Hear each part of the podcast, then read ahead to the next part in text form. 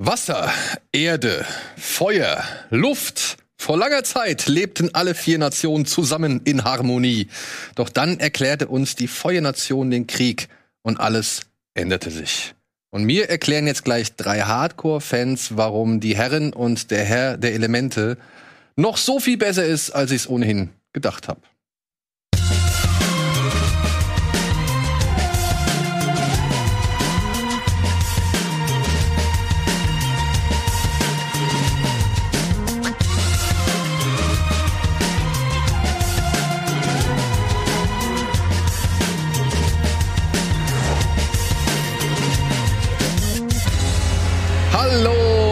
Herzlich willkommen oder herzlich willkommen zurück zu einer weiteren Ausgabe Bada Binge.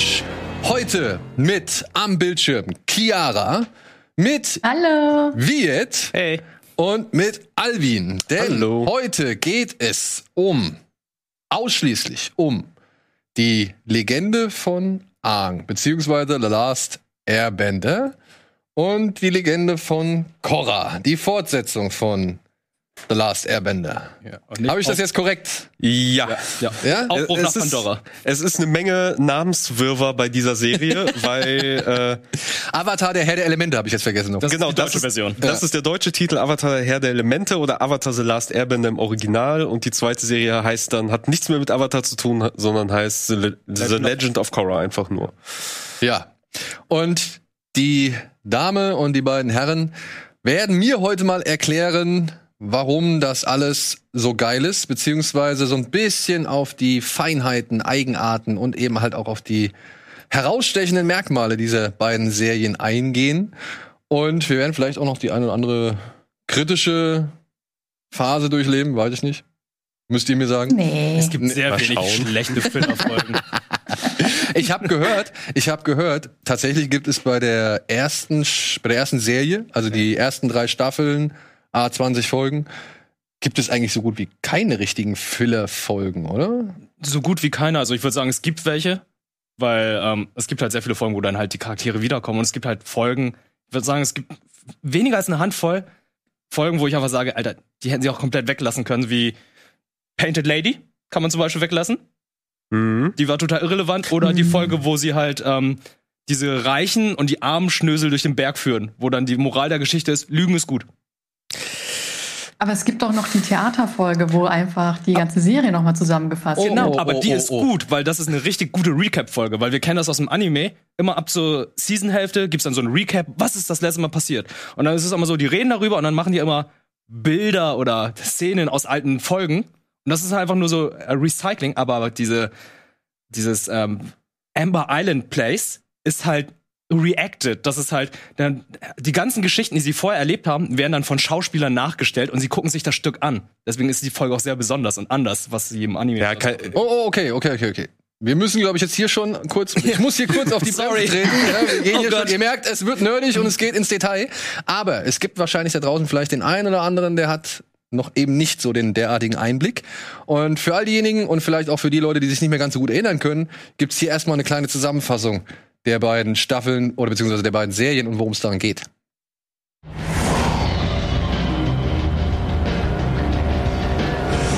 Avatar, der Herr der Elemente.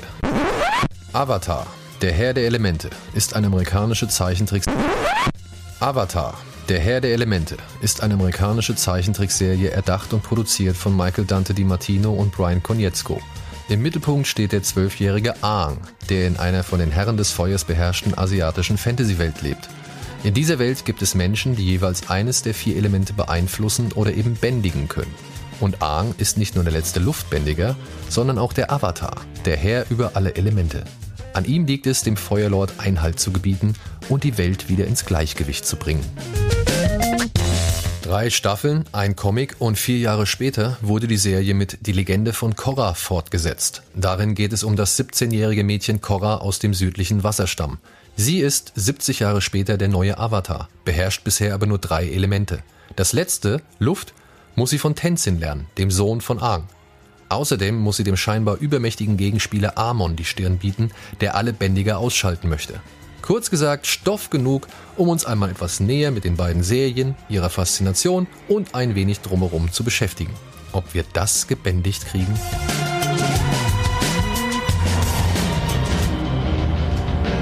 Vor allem, ob wir Wirt gebändigt kriegen hier. Sorry.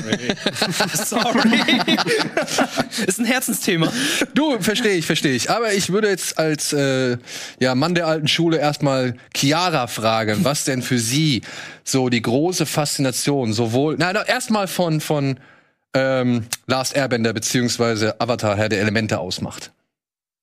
Ähm, ich mag einfach die Geschichte und die Welt. Ich mag, ähm, wie die Elemente zum Einsatz kommen, was sie sich alles einfallen lassen haben, was ähm, für kulturelle Unterschiede dann Feuernation haben oder die Erdnation. Ähm, die Charaktere sind super schön geschrieben und sympathisch. Ähm, vor allem Toff. Toff. Und ähm, ja, ich habe also ich muss halt sagen, ich glaube, wenn man da erstmal einsteigt, ganz frisch, dann denkt man sich, okay, ist ja übelst die Kinderserie. Aber die Serie wird selbst ja auch erwachsen und das finde ich so schön. Wie alt warst du, als du das zum ersten Mal gesehen hast? Boah, da war ich bestimmt schon. Äh, nee, da war ich wahrscheinlich 15, 14 oder sowas. Und ihr? Wie alt wart ihr? Bei, 16, 17. bei mir kam es viel später. Also ich hab's gesehen oder mitbekommen, aber da war ich halt in dem Alter, wo man sowas nicht cool fand, prinzipiell nicht cool fand, solche Serien, weil es halt nach Kinderserie aussah.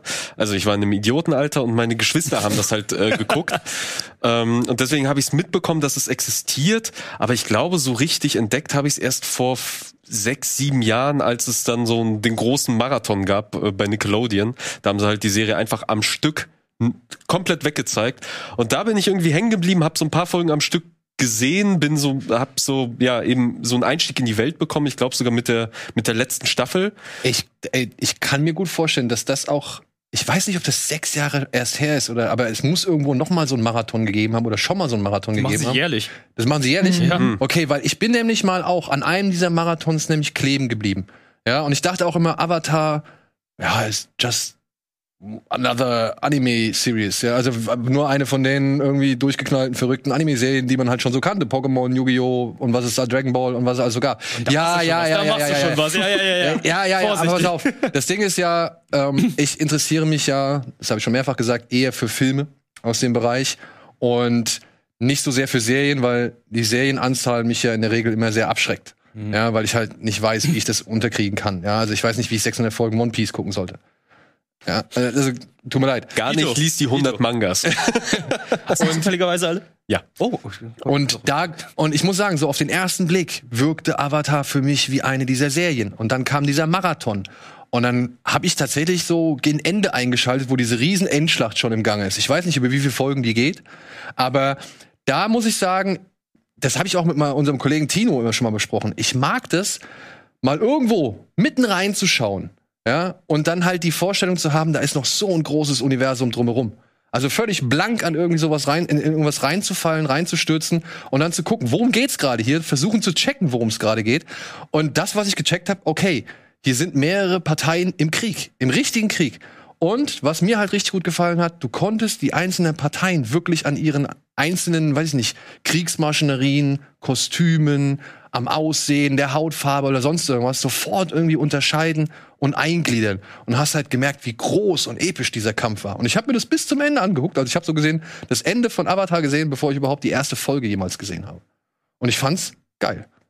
Und der Punkt, den du gerade genannt hast, mit man sieht es sofort, das war auch tatsächlich den, den Machern halt eben wichtig, weil du hast halt diese Nation äh, und jede, jeder Nation ist halt eine, ein Element und dementsprechend auch eine Bändigerkraft zugewiesen. Du hast halt die Erdnation, die können halt vor allem Erde bändigen. Da sind halt die großen Erdbändiger kommen daher. Du hast die Feuernationen, die auf Feuer konzentriert sind. Die beiden, äh, ich weiß, Wassernationen, halt, werden sie Wasser Wasserstamm und die Genau. Luftnomaden. Genau, die Wasserstämme und die Luftnomaden, da halt eben Wasser und jeweils Luft. Und diese, diese Art des Bändigens, äh, die Bewegung, der, der, der quasi der Kampfstil, die, da wurde schon geguckt, dass man sich an echten Kampfstilen, an echten, äh, echten Martial Arts bedient und jeder Bändigungsfähigkeit quasi einen zuweist, sodass halt eben du auch sofort anhand der Bewegung der Figuren erkennst, äh, welche Bändigungskräfte er hat. Also ein Erdbändiger, wenn ich jetzt auf Toff gehe, die halt einfach großartig animiert ist, wenn sie da mit ihren Füßen auf den Boden stampft und so ein riesen Fels hochkommt und den sie dann mit ein, äh, mit so mit der flachen Hand so nach vorne schiebt, äh, bewegt sich halt ganz anders als ein Wasserbändiger, der eher so fließende Bewegungen hat, so aus der Bewegung heraus viel mit den Armen ähm, und das Wasser um sich herum sammelt und solche Sachen oder halt auch Wasserrüstungen äh, sich baut und als Verlängerung der Arme äh, das, das Element benutzt und wie du sagst, man erkennt es sofort auf einen Blick, kannst du die Parteien zuordnen, du, du hast sofort so eine Art, ja, ähm, ein Fixpunkt, äh, weißt, wer gegen wen jetzt gerade. Und äh, wenn man dann halt tiefer drin ist, dann äh, hat auch jeder klar eine Motivation. Also da ist eigentlich niemand so wirklich böse, weil er böse ist. Vielleicht bei äh, Legend of Argen so der der Hauptantagonist mal ausgenommen, aber ich glaube selbst Mag- er, aber selbst er hat eine Su nee, Suko ist eigentlich einer der besten Charaktere überhaupt, weil seine Motivation ist es tatsächlich erstmal den letzten, den Avatar zu finden, um seine Ehre wiederherzustellen. Weil sein Vater widersprochen hat, hat er dann halt diese Narbe bekommen und äh, meint, äh, sein Vater war halt einfach so, ey, pff, sorry, du bist halt nicht mehr mein Sohn, bis du dann halt wirklich den Avatar wiedergefunden hast, der angeblich noch nicht tot ist, weil wenn der Avatar tot ist, wird er wiedergeboren. Es gibt einen Zyklus der Reinkarnation in der richtigen Reihenfolge halt. Das heißt, die wissen, wenn der Luftbändiger im Moment der Avatar ist, wird er als Wasserbändiger wiedergeboren. Das heißt, die müssen dann einfach nur noch alle Wasserbändiger auslöschen, damit dann der Re Reinkarnationszyklus dann abbricht, beziehungsweise dann den nächsten Bändiger suchen, der dann Sie wollen halt, dass der Avatar immer zur Feuernation gehört. Der letzte Avatar war einer aus der Feuernation und sie wollen halt verhindern, dass eine andere Nation quasi diese Stärke des Avatars bekommt. Und deswegen rotten sie, wollen sie alle ausrotten. Genau, deswegen fingen sie halt eben an. Damit beginnt quasi die Serie, alle Luftnomaden auszurotten, die halt auch eher sehr ein friedliches äh, Volk sind, halt eben Luftnomaden, so, so tibetische Fly high. Mönche. so ein Tibeter bisschen. tatsächlich daran. Genau, genau. Sie, ja. Äh, friedvolles Volk und äh, deswegen haben sie die halt alle ausgerottet und Aang ist denen halt entkommen. So und war dann für 100 Jahre verschwunden und taucht dann wieder in einer Welt auf, die halt einfach vom Krieg gezeichnet ist. So wo alle Angst vor der Feuernation haben, die versuchen so die ganze Welt langsam zu übernehmen und sich untertan zu machen. Du merkst halt auch, das ist halt so eine Thematik, die Kindern eigentlich sehr schwierig zu erklären ist, weil das ist Genozid. Ja, eben, das meine ich. Also, da wären wir jetzt wieder bei Chiara, ne? Von wegen. Was? Man kennt sie doch. Geno Nein, Chiara. da wäre ich jetzt halt bei, den, bei dem Punkt. Wir haben hier, wenn ich das jetzt so richtig sehe und verstanden habe, auch, ne? Das, also, und jetzt kommt's halt einfach. Man sieht es zum ersten Mal und ich dachte nur so, ja, okay, Anime-Serie. Und dann kriege ich mit, nee, ist es ja gar nicht. es ist, tun. es ist tatsächlich eine amerikanische Serie, ja. Und ich weiß nicht, wie war das bei euch? Wart ihr irgendwie von wegen, ja, die versuchen es nur nachzumachen, so auf den ersten Blick? Oder ich meine, oder war das schon so, wow, da macht's aber jemand ziemlich gut? Oder äh, versucht, Besser. ja, besser? Besser. Ich würde sagen sogar besser. Ja? Die muss man Animationen sind sowas gut von äh, Avatar und wenn man das so vergleicht mit anderen Animes, ist halt so, Anime, japanischer Stil ist halt, arbeitet viel mit Standbildern. Anime, so, Cartoon, äh, beziehungsweise Avatar dagegen, Animation, sehr viel Bewegung, sehr viel Kraft in den Bildern, was bei Anime natürlich auch so ist, aber bei denen ist es einmal so pointiert. Die suchen sich halt immer so die ganz besonderen Kampfszenen raus oder ganz besonderen Momente, wo dann halt das ganze Budget reingeflossen ist und dann merkt man das halt. Und bei Avatar ist halt so, jede Folge hast du einfach krasse Animationen und gute Kämpfe. Mhm.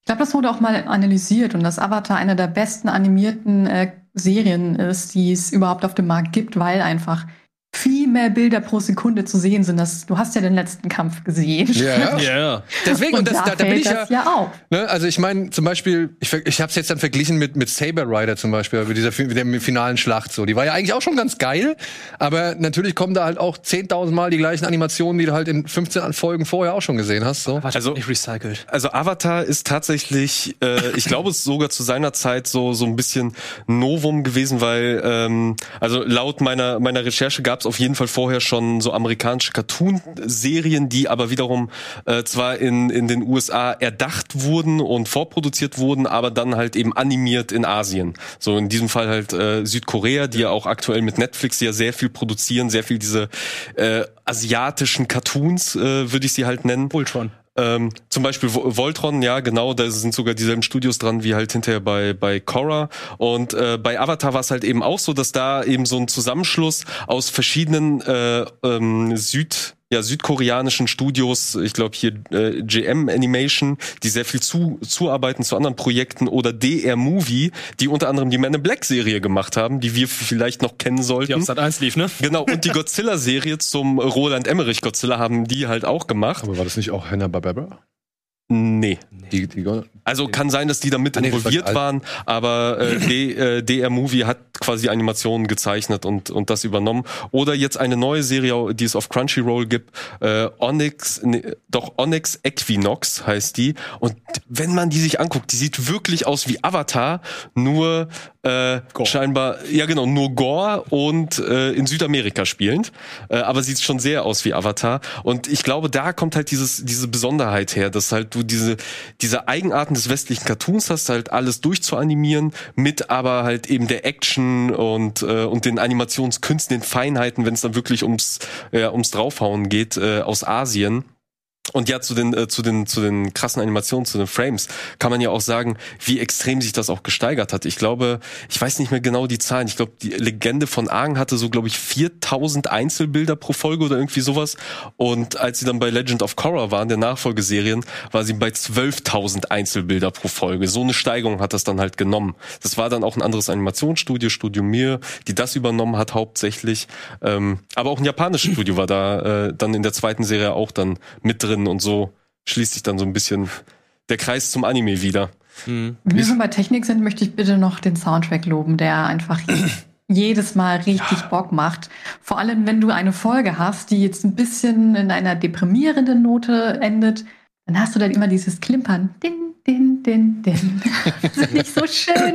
Dann denkst du dir, oh nein, ich muss die nächste Folge sehen. Das Und dann kommt nicht so traurig enden. Lass das mal bitte neu aufnehmen hier. Ich glaube, wir machen das gerade super. Wenn ihr einen Moment hättet, der die Serie auf den Punkt, auf den Punkt bringen muss, welcher wäre das? Moment. Jetzt bei Legende von Moment. Argen. Bei, Okay. bei der ersten Staffel, also bei der ersten Hälfte. Ah, schwach. Mann, jetzt habe ich mich vorbereitet auf einen, auf einen Favoritenmoment und habe sogar extra. Ja, okay, dann sag, was ist dein Favoritmoment? Also ich glaube, eine von, von, also es gibt sehr viele Momente, die ich großartig finde, aber wenn es jetzt speziell um eine Folge geht, die ich, die mir wirklich sich ins Gedächtnis gebrannt hat, ist es, glaube ich, in der letzten Staffel der Kampf von äh, Katara, äh, der ähm, ja weiblichen Protagonistin der ersten Staffel von Team Avatar, äh, eine Wasserbändigerin, wo sie sich auf die Suche oder wo sie rausfindet, wer der Mörder ihrer Mutter ist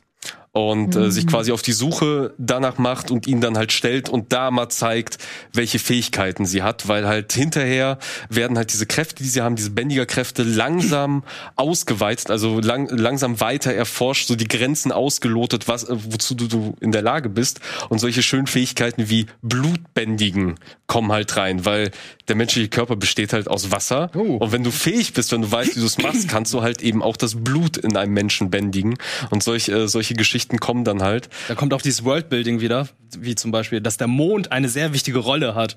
Weil Für der Mond steuert ja die Gezeiten und die orientieren sich auch. Also die Wasserbändiger, die lernen halt dieses Wasserbändigen zum einen von den Tieren und vor allem dann auch von dem Mond, weil der Mond ja eigentlich der OG-Wasserbändiger ist. Ja, während halt die Sonne die Feuerbändiger verstärkt und wenn dann sogar noch ein Komet dazu kommt, dann kann halt diese Stärke ins Extreme übergehen und solche Sachen kommen halt da auch hinzu. Und ja, diese Folge, also die ist von den Bildern her und auch von den Emotionen, die da halt drin sind und die Auflösung, die ist so vollgeladen, die hat sich mir wirklich ziemlich heftig ins, ins Gehirn gebrannt. Also vor allem, ich sag nur Stichwort Regen, so die Szene, das sollte man, äh, sollte man auf jeden Fall wissen, was gemeint ist, wenn man es gesehen hat. Also das ist auf jeden Fall so eine Highlight-Folge aus Welche- der ersten Staffel. Ja, also welche, also Staffel 1 das ist ja unterteilt äh, in Feuer. Buch 1, 2 und 3. Feuer ist es.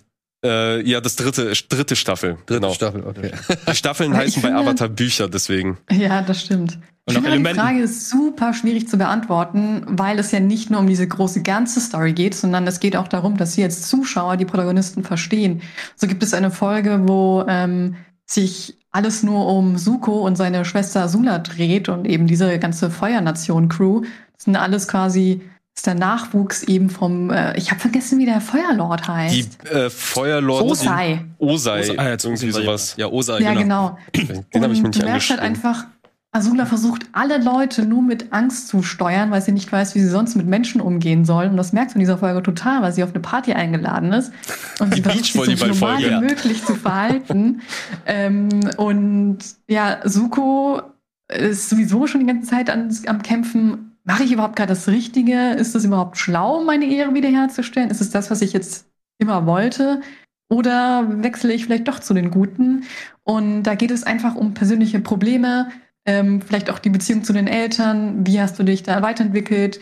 Äh, hättest du vielleicht eine andere Route einschlagen sollen? Und das haben alle. Dafür gibt es ja auch bei Katara eine Folge, wo sie, das hast du ja eben gesagt, Ja. ähm, Alvin, ähm, versucht eben den Mörder seiner Mutter, ihrer Mutter zu finden. Ähm, wie war das eigentlich? Nee, bei Ahn, er muss ja herausfinden, wie besiege ich jetzt den Feuerlord, ohne ihn umzubringen, weil das ist ja komplett gegen meine Prinzipien. Also jeder hat irgendwie sein Päckchen zu tragen. Das ist auch immer sehr spannend. Nicht nur die große ganze Geschichte. Ja, das habe ich auch gelesen, dass es halt sehr ambivalent ist und man hat auch, ich habe öfter mal den Vergleich mit Prinzessin Mononoke gelesen, dass man da halt eben nicht einfach sagen kann, das ist gut, böse, sondern dass die Serie halt diesem Schema einfach ein bisschen stärker entzieht als so viele andere. Ja, und Das ist bei Suko, glaube ich, so das beste Beispiel, weil Suko war einfach Genau. in der ersten Staffel, im ersten Buch, weil da die ganze Zeit der Antagonist, der war halt so, ich muss den Avatar finden, ich muss ihn gefangen nehmen, ich muss meine Ehre wiederherstellen, ich will zurück in die Feuernation. Und äh, ab der zweiten Staffel bröckelt es dann, weil dann seine Schwester kommt, weil, ey, Suko hat's nicht auf die Reihe bekommen, seine Schwester, die immer talentierter, immer besser war, jünger war, nach dem Großvater benannt wurde, weil der, weil sie, weil sie, die Eltern schon wussten, ja, sie ist so großartig wie der Großvater. Ähm, konnte alles besser. Sie war einfach in allem besser. Ihr Feuer ist sogar blau, weil wir wissen ja alle, blaues Feuer ist sogar noch heißer als rotes Feuer. Und ähm, sie war in allem besser. Und er stand halt die ganze Zeit im Schatten von ihr, aber muss seine Ehre wiederherstellen. Er hat die schwierige Aufgabe, bröckelt dann, verlässt die Feuernation, desertiert, muss sich selbst finden. Und dann die wichtige Frage ist halt einfach, wer stellt meine Ehre wieder her? Bin ich nicht derjenige, der die Ehre wiederherstellen muss? Oder kann nur mein Vater die Ehre wiederherstellen? Und für mich war halt so die wichtigste Folge die, in der er dann von seinem Onkel erfährt, wer er eigentlich ist, wer sein Urgroßvater ist, weil dann stellt sich heraus, dass da ein innerer Konflikt ist, der schon ganz weit zurückgeht, weil seine beiden Urgroßeltern ja, ja, weil das Spoiler doch Spoiler doch nicht, auch Spoiler sehr doch. wichtig waren. Ich Aber spoiler nicht. Du sprichst, aber du hast einen sehr schönen Charakter angesprochen, und zwar sein Onkel, Onkel Iro. Was eine wunderbare Figur, immer mit seinen Teezeremonien. Das ist halt so, so ein etwas gemütlicherer, etwas fülligerer Onkel, der ihn halt begleitet auf seiner Tour, so als einziges Familienmitglied, was halt irgendeine Beziehung zu, äh, zu ihm hat und ihn immer mit Rat und Tat zur Seite steht, wo du denkst, ja, das ist halt so ein gemütlicher Typ, der aber auch eben eine sehr, ähm, ja, sehr interessante Vergangenheit hat. Also auch er hat eine Vergangenheit. Auch eigentlich ist er ein ziemlich krasser General sogar, der halt irgendwann aber eingesehen hat, dass dieser Krieg zu nichts führt und nur Leid zufügt, weshalb er dann irgendwann anfing, halt eher so diesen gechillten Way of Life irgendwie einzuschlagen. Naja, und erst durch den Tod seines Sohnes.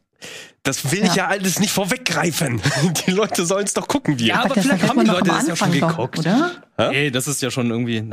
Ja, das Jetzt wird, mach's nicht noch schlimmer. Das wird, glaube ich, relativ früh aufgegriffen, aber äh, und sich dann irgendwann und dann gibt's halt immer wieder so Momente, wo er halt durchschimmern lässt, was für ein krasser Typ er eigentlich ist. Also was da, was da für ein Kämpfer unter unter dieser ja weichen Schale schlummert, so ähm, der das aber nie nach außen hängen lässt, weil er das gar nicht nötig hat und er versucht halt diese Gelassenheit auch seinem unbedingt seinem ja seinem Neffen irgendwie beizubringen, näher zu bringen, der aber halt einfach Schwierigkeiten hat, weil ihm halt dieses komplette Selbstwertgefühl vollständig fehlt. Der ist halt einfach ein verletzter, bockiger, kleiner Junge am Anfang der Serie, der halt wirklich alles versucht, um irgendwie seinem Vater gerecht zu werden, es aber halt grundsätzlich nicht kann, weil er nie diese Chance je bekommen wird, so.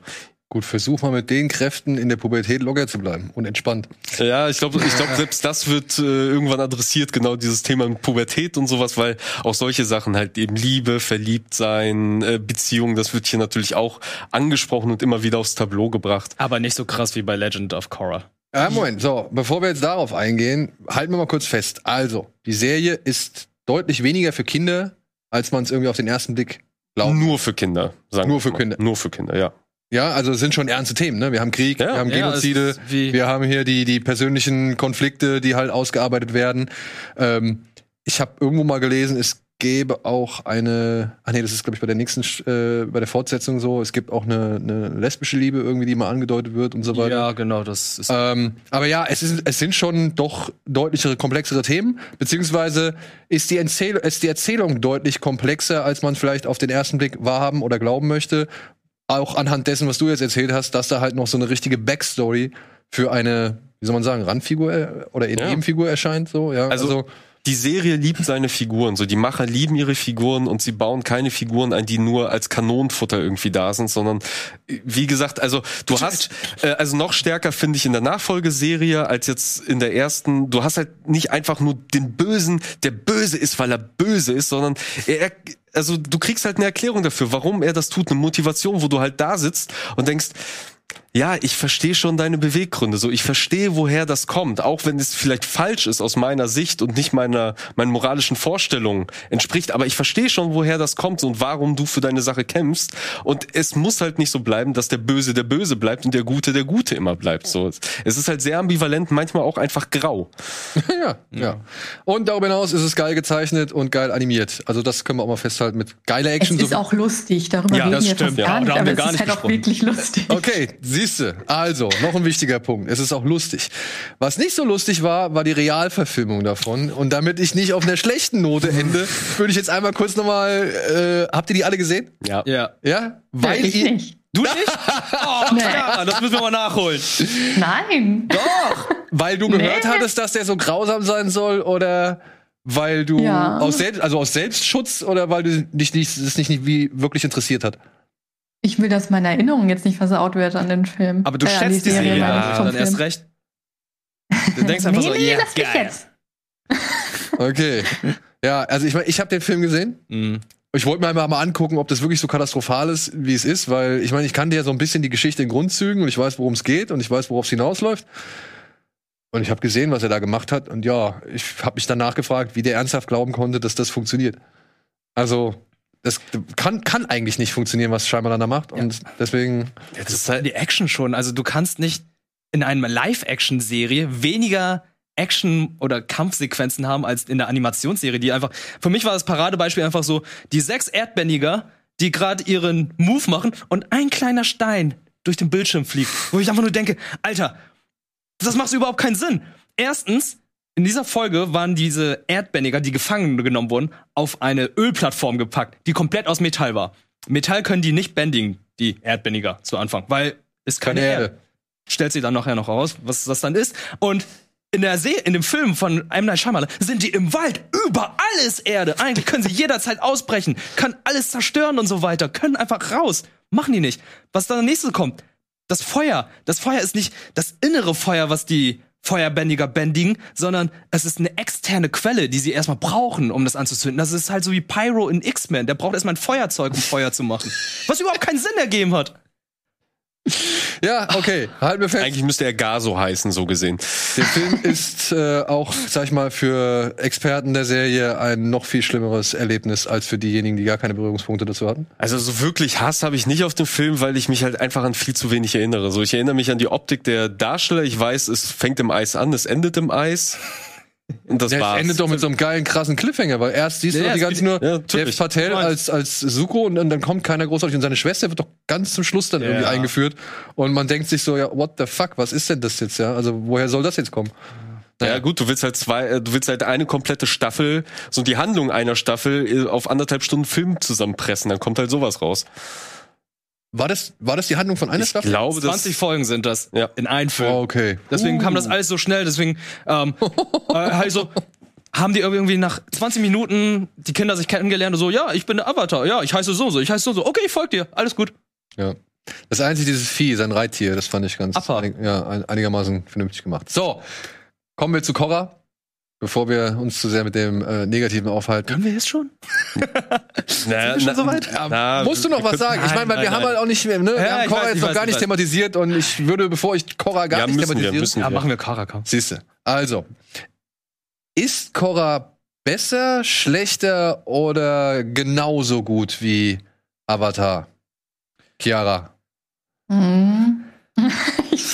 also ich, ich finde es nicht besser. Das Problem ist bei mir, also ich finde Cora gut. Ähm, das hat noch mal eine erwachsenere Story. Es beginnt nur für mich sehr albern mit so einem Love Triangle und das hat mich eh schon die ganze Zeit angenervt und das zieht sich über mehrere Folgen, bis es dann einfach gar nicht mehr thematisiert wird. Das wäre mir viel lieber gewesen.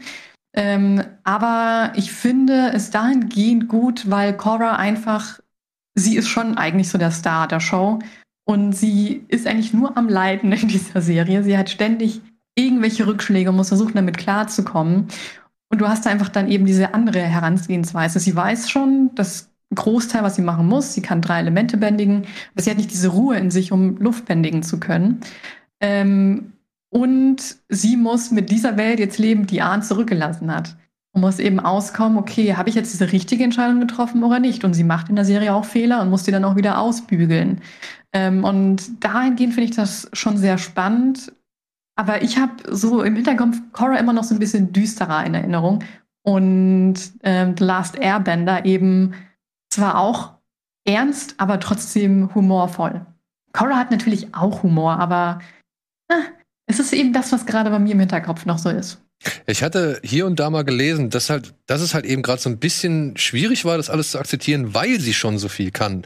Und sie hat jetzt, glaube ich, nicht die gleiche oder eine vergleichbare Heldenreise, wie es jetzt Aang hat, ne? Genau, das ist nämlich, finde ich, der große Unterschied. Du hast halt in der ersten Serie hast du, wie du gesagt hast, die klassische Heldenreise. Also du hast halt ein Problem, ein großes, weltumspannendes Problem. Du hast halt den Helden, der Held kann noch nicht so viel und begibt sich jetzt auf die Reise, um irgendwann den Endgegner zu besiegen. So, äh, ganz grob grob gesagt. Bei Korra hast du genau diese Struktur nicht. Du hast nicht dieses große Problem, dieses weltumspannende Problem, sondern das eigentliche Problem ist halt die große Frage, braucht die Welt überhaupt noch einen Avatar? Und gleichzeitig hast du aber einen Avatar, der eigentlich sehr fähig ist. Also Korra wird eingeführt als kleines Mädchen, die schon alles bis auf Luft bändigen kann und direkt so rauskommt und sagt, so, ich bin der Avatar, ich trete euch jetzt alle in den Arsch. So während halt du Aang am Anfang als jungen, äh, äh, als jungen Typ noch gesehen hast, der halt sehr an sich gezweifelt hat, ist er überhaupt fähig, der Avatar zu sein? Will er sich dieser Aufgabe überhaupt aufbürden, der sogar wegläuft vor dieser Aufgabe eigentlich? Und Korra ist das genaue Gegenteil.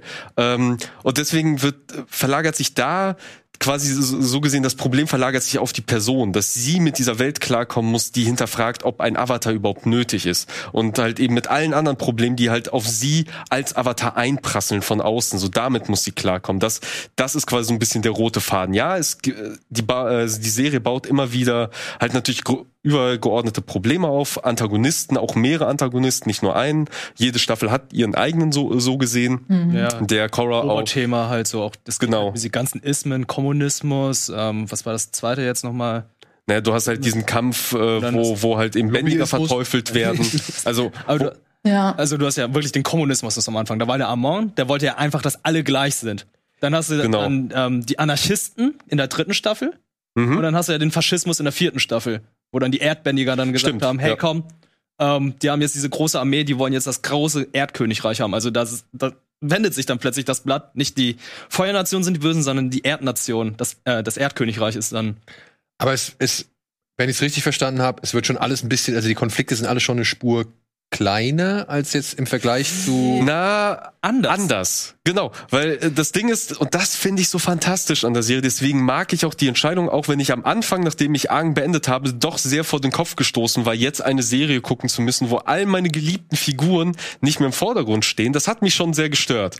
Und, aber, aber im, 70 Jahre später als Fortsetzung? Ja, genau, aber trotzdem, ich, ich will halt meinen Argen wieder, wieder haben und die Abenteuer von Argen weitersehen. Und dann starte ich diese Serie, verliebt mich sofort in die Figuren, weil auch die alle wieder liebenswert sind. Und es zeigt, ja, nur weil der große große Bösewicht am Ende besiegt war, heißt jetzt nicht, dass alles cool ist, sondern jetzt stehst du vor einer Welt, die jetzt erstmal zuschauen muss, wie kommen wir jetzt miteinander klar? Wie schaffen es diese Nationen, die 100 Jahre im Krieg waren, wieder irgendwie eine friedliche Koexistenz zu bilden, sich weiterzuentwickeln äh, und so weiter. Und da wirst du in Korra reingeworfen und siehst, die Spannungen sind immer noch da. Es gibt immer noch Probleme hier und da, die halt gelöst werden müssen. Die Frage ist, wie löst man sie, weil auch der Avatar mit purer Schlagkraft diese Probleme in der Regel nicht gelöst bekommt. Aber da braucht es halt schon mehr Fingerspitzengefühl. Aber das klingt dann schon allgemein als eher erwachsenere genau. Serie. Ja. Mhm.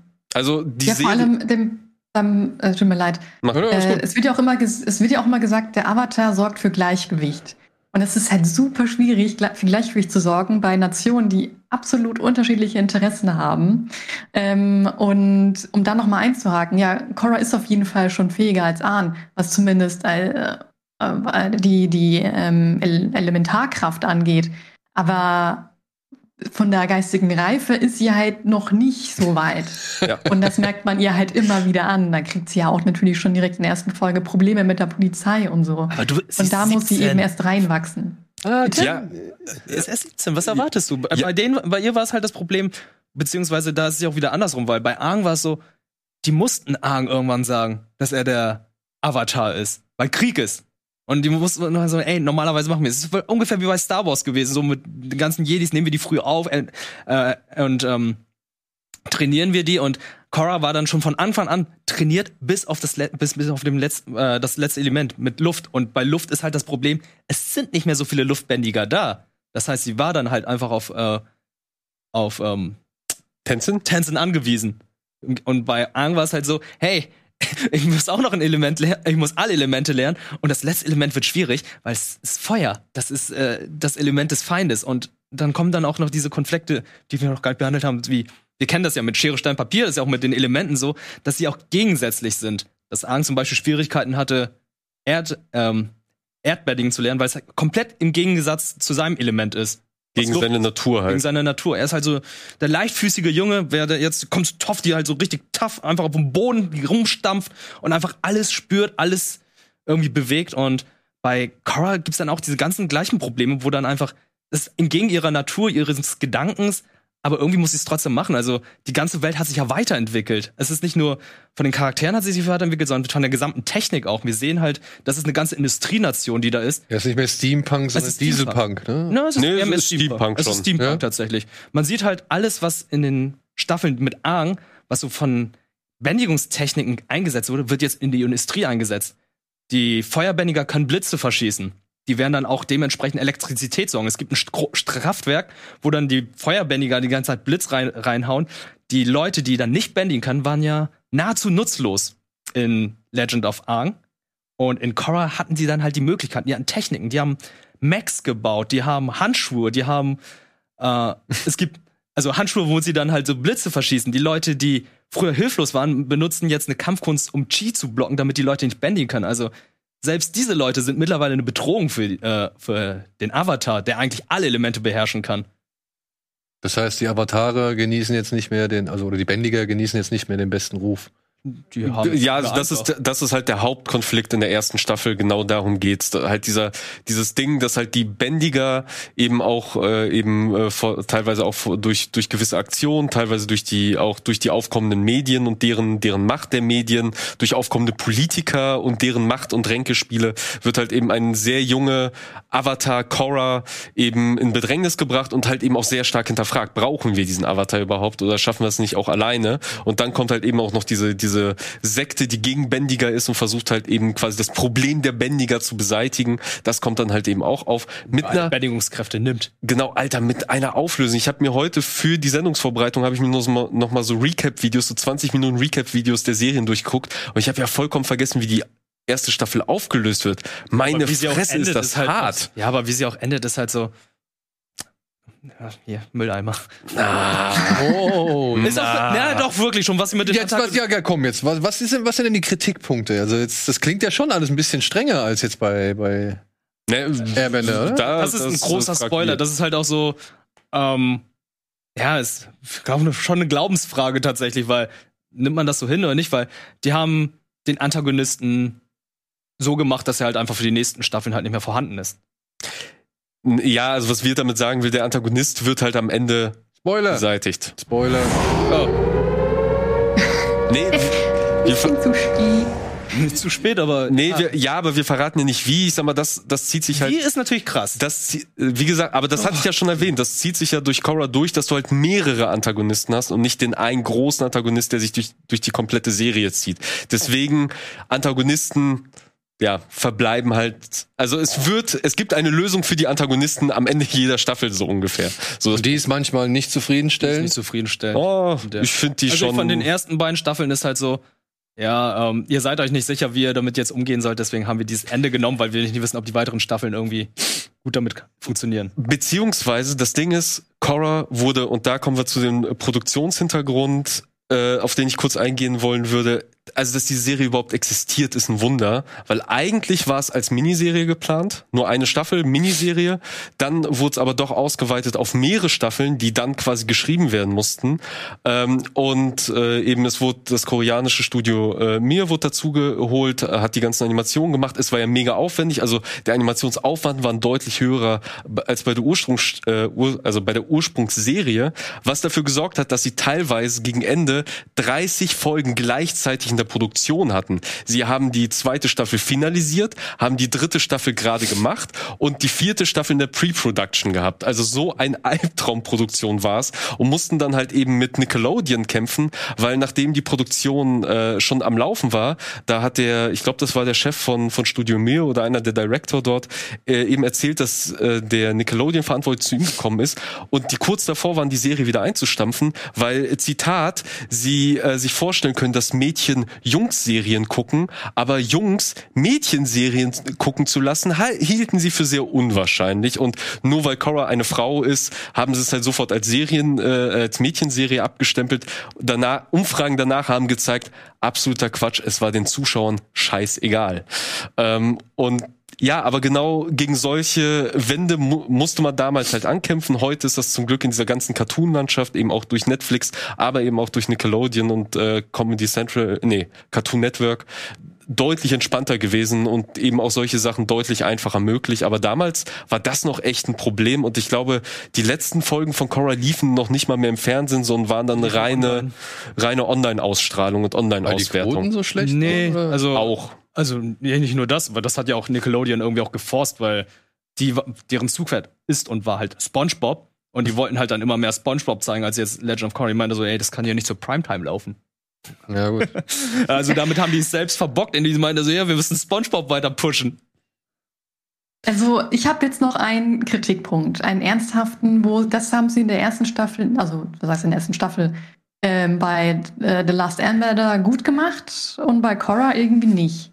Hau raus. Bei The Last Airbender haben wir nämlich schon erwähnt, dass die Antagonisten ja immer einen Hintergrund haben, warum sie etwas machen, sodass du so ein bisschen nachvollziehen konntest, du konntest mitfühlen.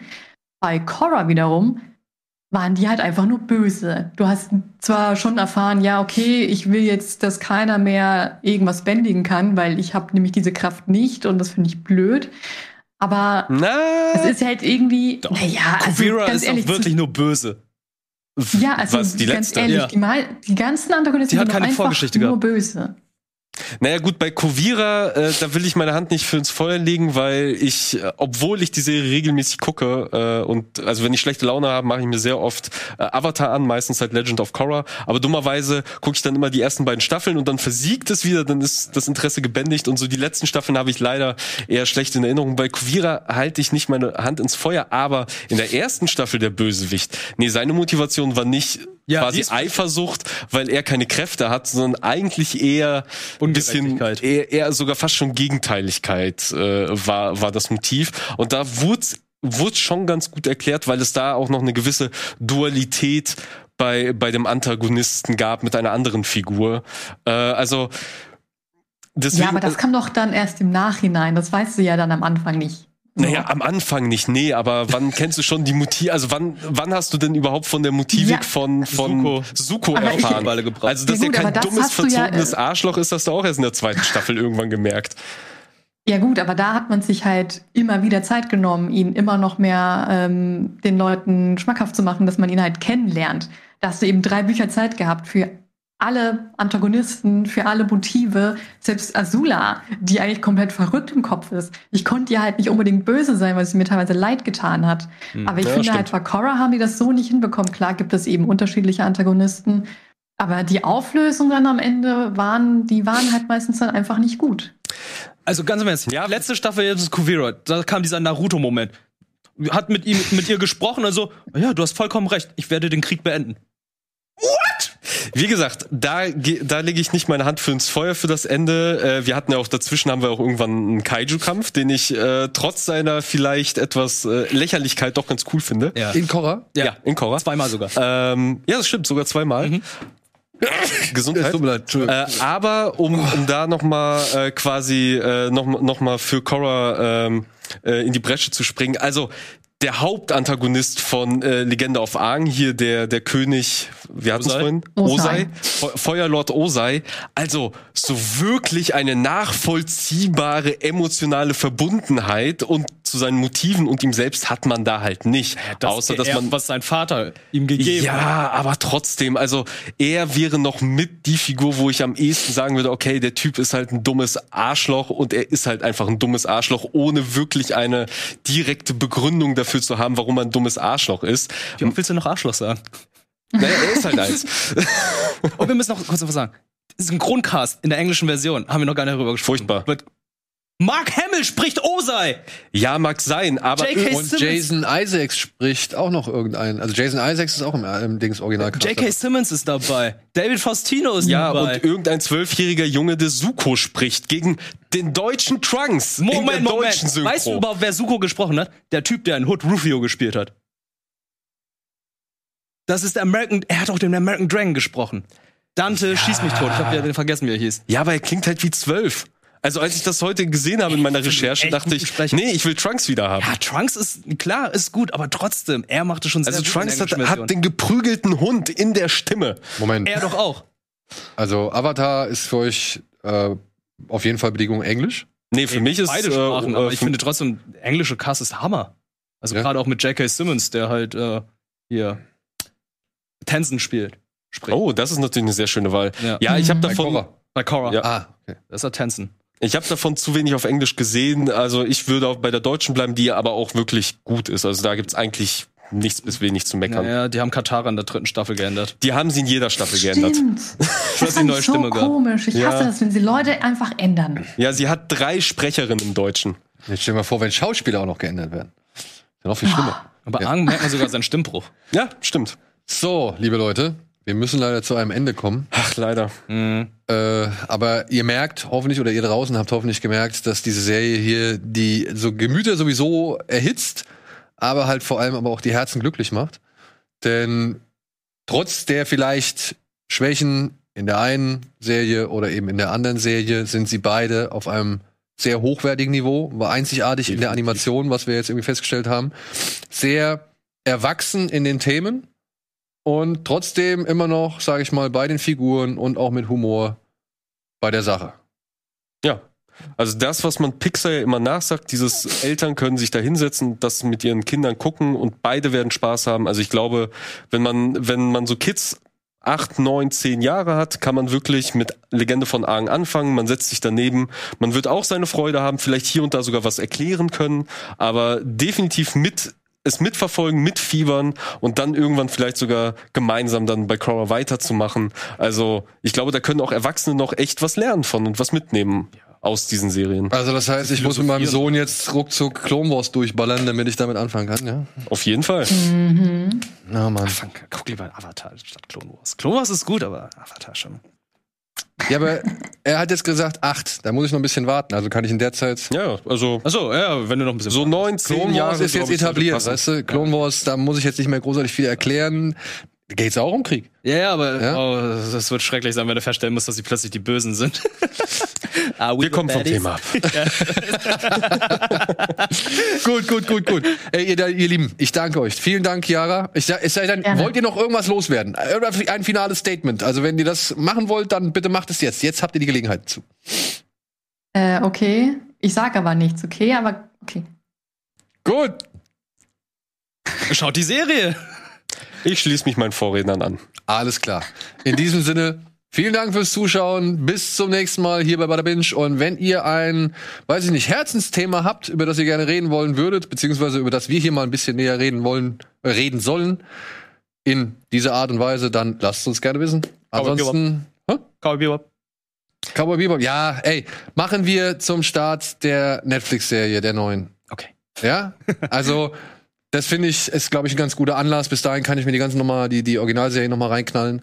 Und ich bin ja gespannt, ich bin ja auch drauf, drauf gespannt, was sie machen. Ach so, habt ihr die Bilder, die, die Bilder zu der Realverfilmung oder Realumsetzung Netflix-Serie. von Netflix jetzt nochmal gesehen? Was, habt ihr die schon gesehen? Hast du die gesehen?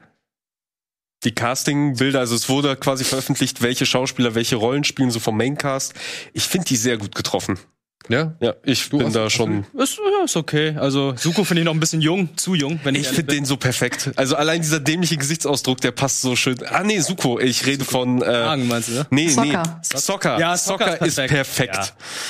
Na gut. Und keine kaukasischen Schauspieler. So, ich muss mir dringend die Nase putzen, weil ich muss gleich schon wieder niesen. In diesem Sinne, vielen Dank für die Aufmerksamkeit und bis zum nächsten Mal. Tschüss. Tschüss.